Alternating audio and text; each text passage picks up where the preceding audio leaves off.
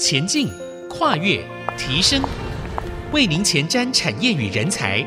听见这世代，欢迎收听《听见这世代》节目，我是主持人郭兰玉。这个节目同步在 Apple、Google、Spotify 和 KK Bus 上架。如果你在 Podcast 上收听，欢迎按下订阅，就会每集收到我们的节目。收听是越来越方便。喜欢我们的节目，也欢迎到以上的收听平台评五颗星，并留下你的心得，给我们支持与鼓励。今天在听见这世代的节目里头，啊，我们跟大家分享的是社会影响力的新世代。科技工程师到国际社会实践工作者的价值人生。那我们今天要跟大家特别介绍，就是国际福伦社。我们知道福伦社是按照国际的这个呃福伦的规章，结合了许多专业的领导人士的一个地区性的社团，所以他们具有国际的视野。目标是增进职业交流，提供社会服务，并且帮助建立世界的亲善与和平。目前台湾呢，大约已经有九百多个扶轮社了。我们今天呢，也针对这个国际性的服务组织，特别从一个科技人的角度，他们为什么要加入？他们为什么要进入到这样的一个服务社团呢？来特别的邀请到了竹南网络扶轮社的社长，也是光印科技的主管江俊威 Wesley 来跟我们分享。我们先。请江俊威威斯里来跟听众朋友问声好，你好，呃，郭姐你好，呃，各位收音机前面的听众朋友大家好，我是国际福伦 D 三五零一地区竹南网络扶轮社社长啊、呃，江俊威威斯里啊，威斯里你好啊，那呃，在一开始的时候，我们来请威斯里跟我们的听众朋友介绍一下，到底国际福伦社它设立的宗旨是什么？呃，福伦社呢，其实它的一个成立的一个宗旨哈，就是一个鼓励。跟培养啊，就是以服务为理想的这种事业基础。那每一个人在进入这个社会之后呢，都会有不同的这个职业哦。每一个职业呢，它其实就是在扶轮社这个领域里面，它都是很重要的一环。因为不同的职业可以给我们带来不同的服务的性质。那扶轮社就给了这个平台，让我们可以在这个职业里面呢，去找到它很好发挥的一个角色。那我也是参加了扶轮社了之后，我也才对他有比较多的认识。那也非常开心有这个机会哈，能够加入这个扶轮社，让我们知道说哦，原来呃，其实我们做服务这一块，其实还可以让它做得更多元化一点。哦，所以不同的职业，包含像我自己是科技业的，那科技业呢，可能平常大家都会想到非常忙碌啊。那这种生活，你怎么会有时间去参加扶轮社？其实福仁社它之于我哈，就是可以让我在很忙碌的工作之余哈，我也可以同时做到服务社会的这种，就是这种感觉啦。好，所以让我有这样的一个体认，所以我也很认同这个团体。嗯，对，你你现在在光影科技嘛，对不对？光影科技其实它代理了很多很重要的一个国际的这个呃设备，尤其是在呃光学的部分。嗯、那你可不可以谈一下，你从一个科技的这个专业到一个福伦社的代理，这个最重要的一个转折是什么？呃，我先大概的说明一下我们公司哈，我们公司其实很早期哈，在一九九三年我们就成立了。那早期我们从软体。然后发家起家的哦，那当时我们在 PCB 电路板这个领域里面哦，很多软体，然后包含一些硬体的设备，我们是做代理。那因为现在呢，就是时代也都慢慢的就是与时俱进了。那我们现在在这个呃硬体事业部，我现在就是在我们光影科技里面担任的是硬体事业部的主管，的对的主管。嗯、那主要的工作就是呃。把一些高科技的曝光的这个设备呢，然后来推广到我们这个应用的市场。这个应用的领域里面呢，包含半导体，包含呃一些显示器的行业啊，以及三 D 的一些光学领域。好，其实这些都是我们的主要策略的客户。那我平常呢，主要的工作就是对这些呃，就是开始要呃跑这些客户，然后去介绍我们的设备，让客户更好的应用在这个领域。嗯，那是不是可以谈一下你们的客户主要的对象是什么？那你们真正在台湾这个整个半导体产业中所占的那个位置，所占的关键是什么？你刚刚已经提到了，你们在 PCB 的这个电路板开始起家，嗯、那到现在我们可以从哪一些呃通路上，或是哪一些运用上面看见光英科技的连接？呃，这个哈，因为我们代理的设备是德国的仪器嘛，海德堡的这个品牌。那我们都知道哈，在半导体的制程领域里面，它最前端，也就是最 critical 的这个 process 里面，它曝光的这个 process 是最前面的、最前段的。那现在目前你在市面上可以看到有很多，比如说我们现在手机啊、电脑、平板，甚至。呃，这个你只要有线路的这种地方，都会用得到我们的曝光的技术。好，那我再说一个，最近近期可能大家都会有比较有感觉，就是 AI 这一块，嗯，包含人脸识别，包含行车的这个自动侦测这一块，它的那个模组有可能都是用我们的设备来做的。哦，因为我们的设备它不是属于终端型，可能不是你现在在市面上都看得到的。所以，我们是在呃，我们的客户他会做出一些成品，那这个成品再去把它做成模组之后，你就可以在市面上看到。我举个例，现在很流行的 AR 跟 VR 的眼镜，这个就是我们在 3D 光学哦这一类的客户，他去开发，用我们的这种呃灰度曝光的技术去把它开发出来的一个产品。那这个产品它已经用在市面上，好，那这个。它也有可能用在人脸识别，好一些呃，我们讲的灰阶啦，灰阶的一种侦测。那这个就是我们实际上的一个应用的产品。嗯，因为做总代理和自己生产是不一样的。你自己看到这个总代理这个工作里头，给你最重要的一个训练是什么？因为你们的对象很多都是在前端的部分，对不对？呃，总代理呢，呃，他是有压力的。好，为什么？因为总代理呢，他必须啊要能够非常清楚的这个市场上的一些呃瞬息万变的这些信息，那还包含客户的需求，这个部分都要非常的能够很清楚的去掌握。这跟一般的通路商的小代理商可能不太一样的地方哦，就是说我们必须要兼顾到我们整个市场面的需求啊，以及这个全球供应链。他的掌握，如果是一个小的经销商，他可能不需要去知道说，我现在这个设备，我的交货期，我的我的零件缺啊、短缺的这种情况，我不需要知道，我只知道我设备什么时候可以到。那我们总代理就不能说这个东西不归我管，我都可能必须要全球包含前三年，我们都知道是疫情的关系，交货期就会变得非常的长。那这个部分就我们要去管控。对这个，我们也要了解得非常的清楚，才能给我们的客户有比较有保证的交货的品质。嗯，你你自己在科技产业工作非常长的一个时间，那从这个科技为主轴的工作进入到服务性的社团，起初有没有遇到什么样的困难和挑战？呃，其实从科技业哦，要进到服务性的社团，你说挑战，呃，我们都知道，在科技业里面，呃，非常超，压力也很大。那其实到服务性的社团里，它是一个两个不一样的世界，所以其实我进来服务性的社团里面，我其实融入的感觉是蛮好的，就是其实它不会有一个呃很落差很大的一个情况出现，其实。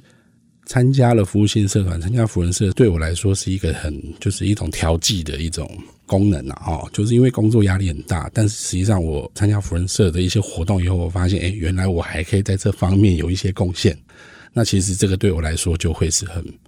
很棒的一个生活调剂。嗯，呃，你多出来的这个时间做这件事情，反而是成为你现在这个科技主业的一个调剂的方式哦。我们先休息一下，我们在下一段部分呢，我们要继续要请竹南网络扶轮社的社长，也是光影科技的主管江俊威威斯里来继续跟我们分享，在整个科技产业的布局和服务社团的布局的这个价值，它怎么平衡？我们稍后回来。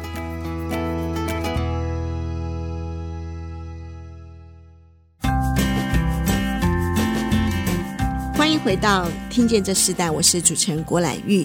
今天在《听见这世代》的节目，我们的主题是谈到社会影响力的新世代啊，每一个人在自己的专业之外啊，如何在社会责任、在社会的这个价值上投入呢？那今天跟我们一起分享的来宾啊，就是江俊威，他现在担任竹南网络福人社的社长。在这一段部分，我们要请你跟我们分享原来的工作对你进入到服务性社团有没有什么样的帮助，让你进入社团。去解决问题的时候更容易一些。呃，这个是有的哦。呃，我们都知道，就是在科技业里面，它的工作的节奏、它的步调是比较快的。那其实我们过去在科技业里面，我们面临的、我们面对的都是一些比较冰冷的数据。好、哦，它做起事，或者我们在做一些分析上，比较没有这么的有温度。啊、哦，那但是每一个在科技业里面的这个人哦。他们的个思考逻辑相对的会比较清晰，因此呢，我进入到这个竹南网络福人社这个服务性的社团，其实参加福人社哈，就是它让我感觉到第一个是热情，它跟工作上是比较不一样的一个感受，人与人之间也是。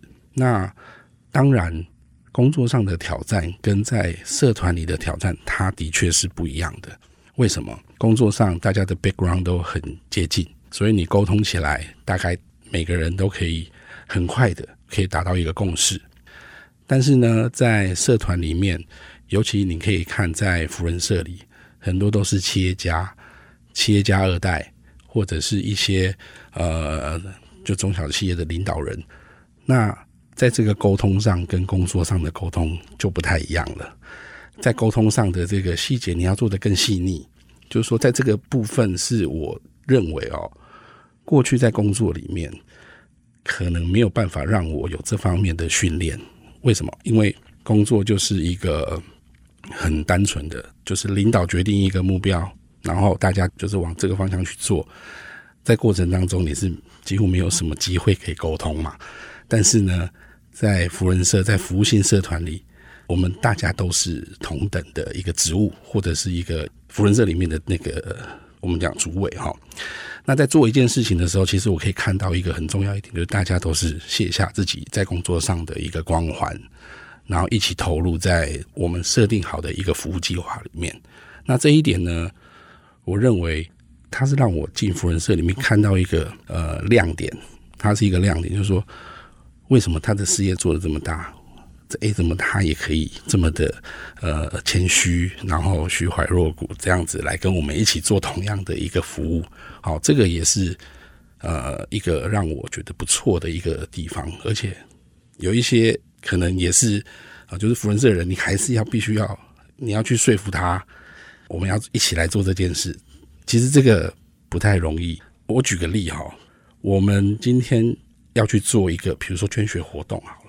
那我必须要动员不同的社一起来支援做这个事情。今天只有我们自己的福人社在主办这件事情的话，那可能我们会非常的热情去做这件事情。那我们要想办法让大家一起，我们要跟别的社去沟通，其他社可能跟我们是不同的不同的目标跟计划。那你要怎么样去说服他，请他们也提供相同的这个资源来做这个事情？这个我想。不是一般我们过去有办法做到的这种经验呐。嗯，因为你也不能用工作交付的方式来要他们说，哎，你来捐个血这样子。对，没有办法。可是你必须要这样子的一个呃沟通协调的方式。嗯、那刚刚你也谈到很重要的就是布局的部分，嗯、你自己怎么保持这个专注，然后又可以进入到社团里头做一个开展？呃，其实这个也是过去我们在科技里面哦，就是说呃有养成一个习惯，就是做好一些 prevention。预防发生哦，那过去我们在工作上，我们都会定好目标，然后按部就班去达到这个目标嘛。那一样，我也其实我也是套用这样的方式，在我的社团里面。那因为今年我担任社长这个职务，我有很多的一些目标跟一些活动，还有服务计划，我都必须要在同一个时间，我必须要完成所有的事情，但我一个人一定完成不了，所以我我有很棒的团队。那这些团队呢，他就会帮我去针对不同的目标啊，我有可能是服务计划，我有可能是啊，比如说我的联谊活动啊，以及一些保眷的一些活动，我们都会安排啊一些负责的的呃社友来做这个事情。那对我来说，我就是按着这个，我们就成立很多的群组，在 LINE 上有非常多的群组。我在这个群组里面，我就会定期的就诶，这个现在做到什么程度了啊？是不是已经完成？需不需要我提供什么协助？那这种的做法，当然就很像在我们科技业里面 daily 的 update。所以我也是运用这个在科技上的一个工作习惯来做这个这个事情，那也可以让我们很多计划都能够。按时按部就班来完成。嗯，你刚刚提到很好，就是说你在带这个社团服务的时候，你是用一个分群的方式来做，然后每个人都可以在这个呃不同的这个职务上里头来做协助。但我蛮好奇的，代理这个欧洲设备最常面对的挑战是什么？然后你自己学习到的是什么？呃，担任一个代理商哦，最我我认为哦，挑战最大的就是市场的开发。市场的开发从零到一，其实这个是最难的、最困难的。你从一个默默无名的品牌，然后你要打入这个市场，呃，这个是一个很不容易的一件事情。那另外，在这个市场上，你必须还得关注到说，如果你今天把这个设备卖得非常好了，有没有可能你这个代理商的地位就不保了？这个都是有可能会发生的。那但是这个平衡怎么去抓哦？就是说，这个就是我们代理商的价值，因为呃，通常来说，就是在这个市场上，你必须要非常对你的客户要有足够的了解，以及客户的需求。这个需求不见得是呃，这个比如说我们讲的原厂他清楚的，他可能在设备的制造上他非常呃有他的一套，但是他对市场销售。在这个领域里面，因为这个是有跟地区、跟 region 有关，你在这个地区你非常熟悉这边的消费模式，那他可能如果他直接来做，可能也不是那么的合适。那这种就可能需要有代理商来做这一块。那这个是呃代理商的价值啊，所以在市场的开发，代理商最重要的一点就是在这个部分，你必须要很全面的了解，这个也是最困难的一块。嗯，对。那那你怎么让代理商可以知道你拥有这样的一个地缘的呃了解？呃，其实过去哦，我我们公司在这个领域哦，在亚洲啊，在中国大陆、在台湾、香港，我们已经啊、呃、经历了接近三十年的这个经验。那前面的时间哦，我们可以看到我们过去的怎么打入这个市场，其实它非常需要花时间。我就举个一个例子哦。呃，我们的这个曝光机，其实曝光机的难度是它的门槛是比较高的。那这个部分，我们呃掌握到比较关键的一个技术，我们有一个很不错的一个一个方法，也许可以让很多的这个朋友，我们都可以来来，因为我们在呃学界啊、哦，我们其实在在这个大学研究所这一块呢，我们其实我们琢磨在这个部分的比重。在前期是比较重的，为什么？因为这些学校啊、学生、博士，他们毕业之后，对我们的设备就会非常的熟悉跟了解。那渐渐的，他们投入到职场之后，当他们的主管来请他来评估，哎，我今天要做这个结构，我怎么做呢？他就会回想到啊，我知道我要用哪一个设备。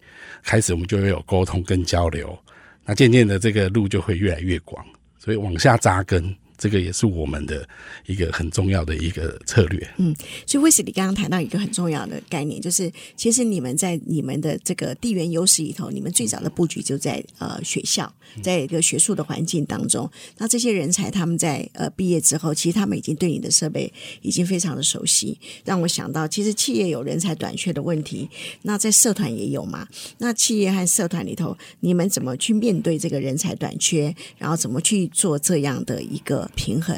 我们在下一段部分，我们要继续请这个珠南网络福人社的这个社长魏斯林呢，他目前也担任光影科技的主管哦，来跟我们继续的分享人才创新，还有他自己对这个社会实践力，他自己有什么样的规划。我们稍后回来。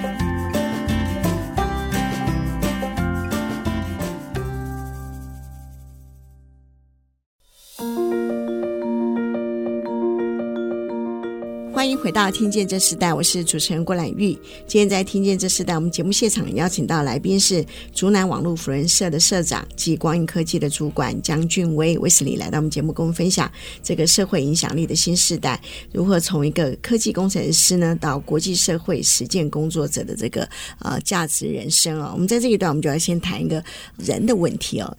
我们是不是可以先请你谈一下，你们也有呃人才短缺的问题吗？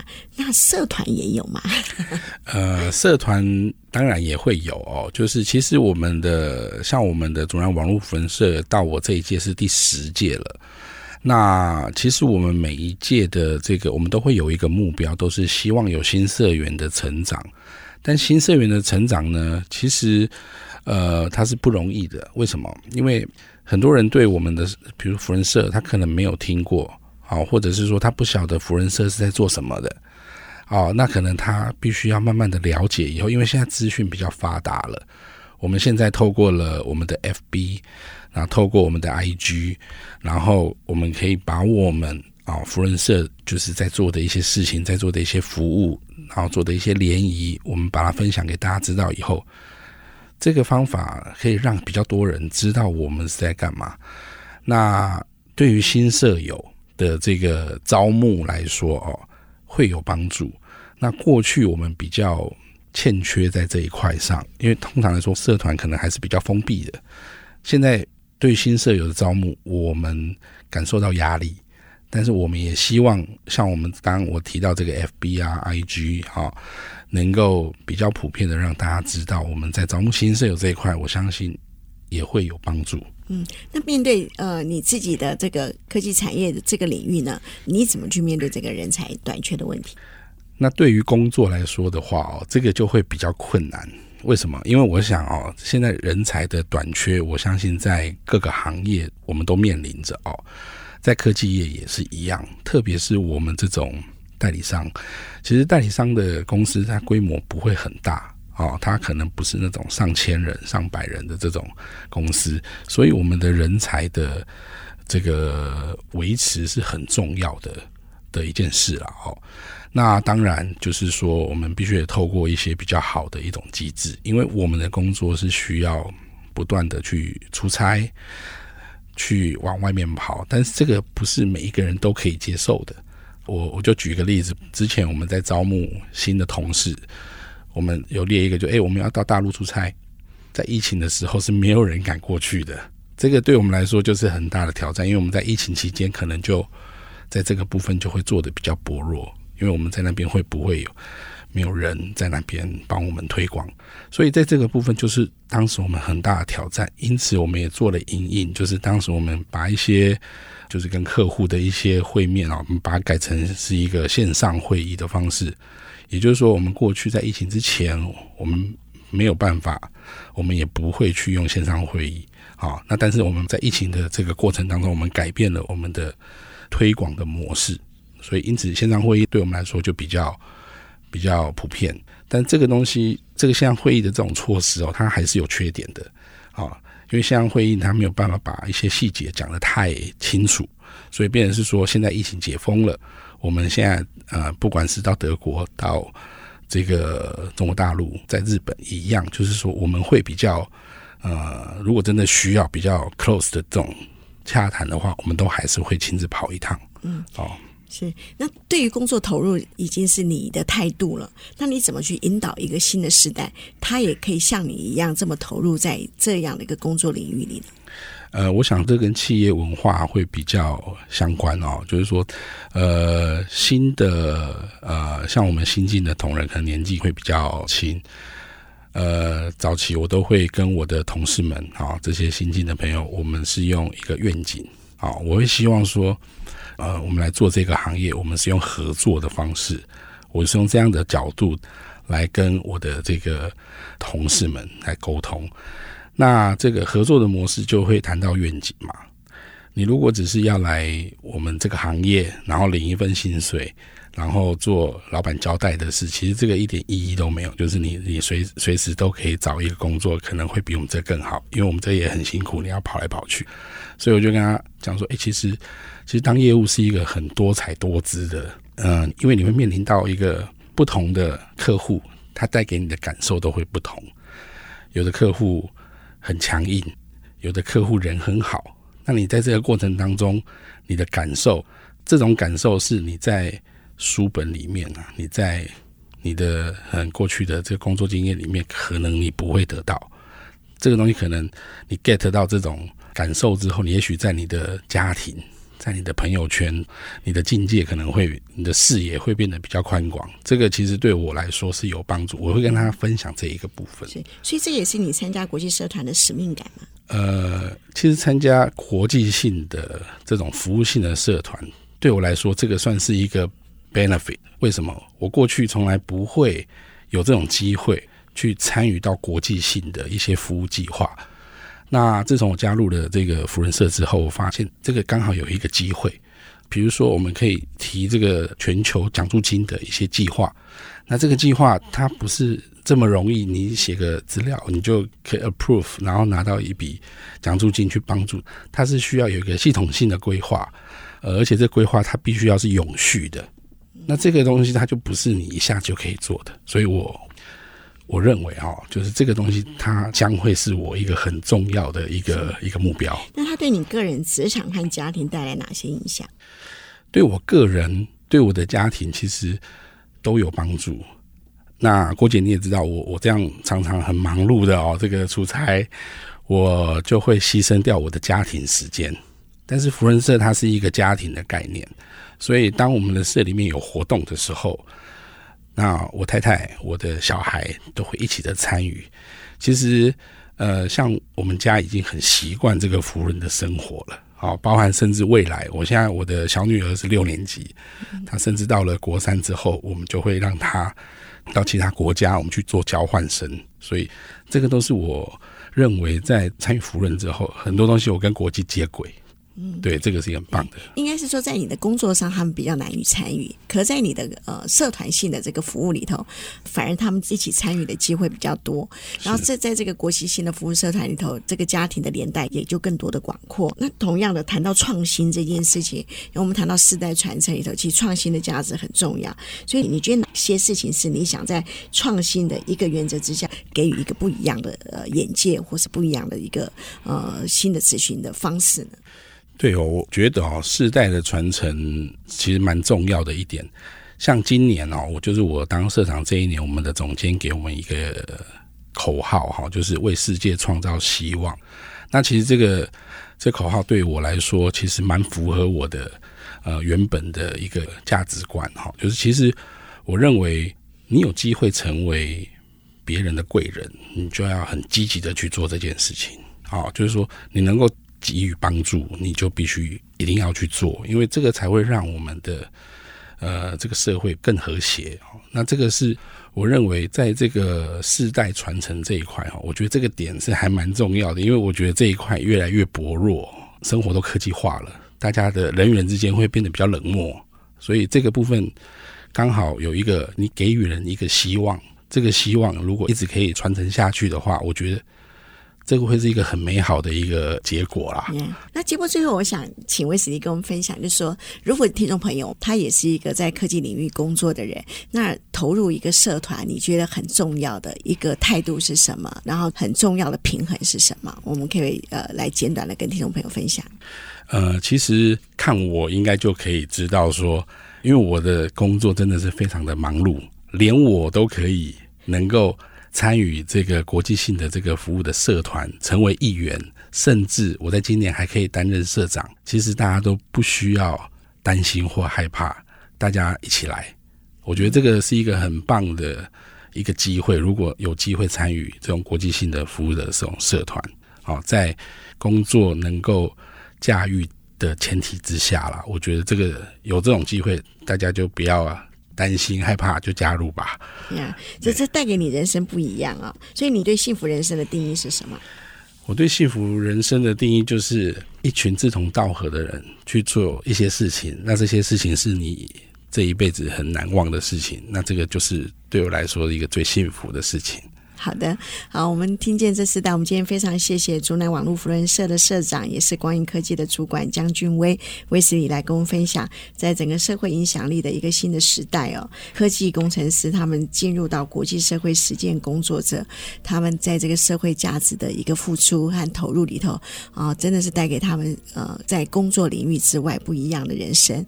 那我们也看到，呃，在生命当中不只是工作，好、其实服务很重要，一个服务的付出也带来给他生命很重要的回馈。今天非常谢谢你跟我们的分享，我们的听见这四代呢，我们也进行到这里。下次再见，拜拜。好，拜拜，谢谢。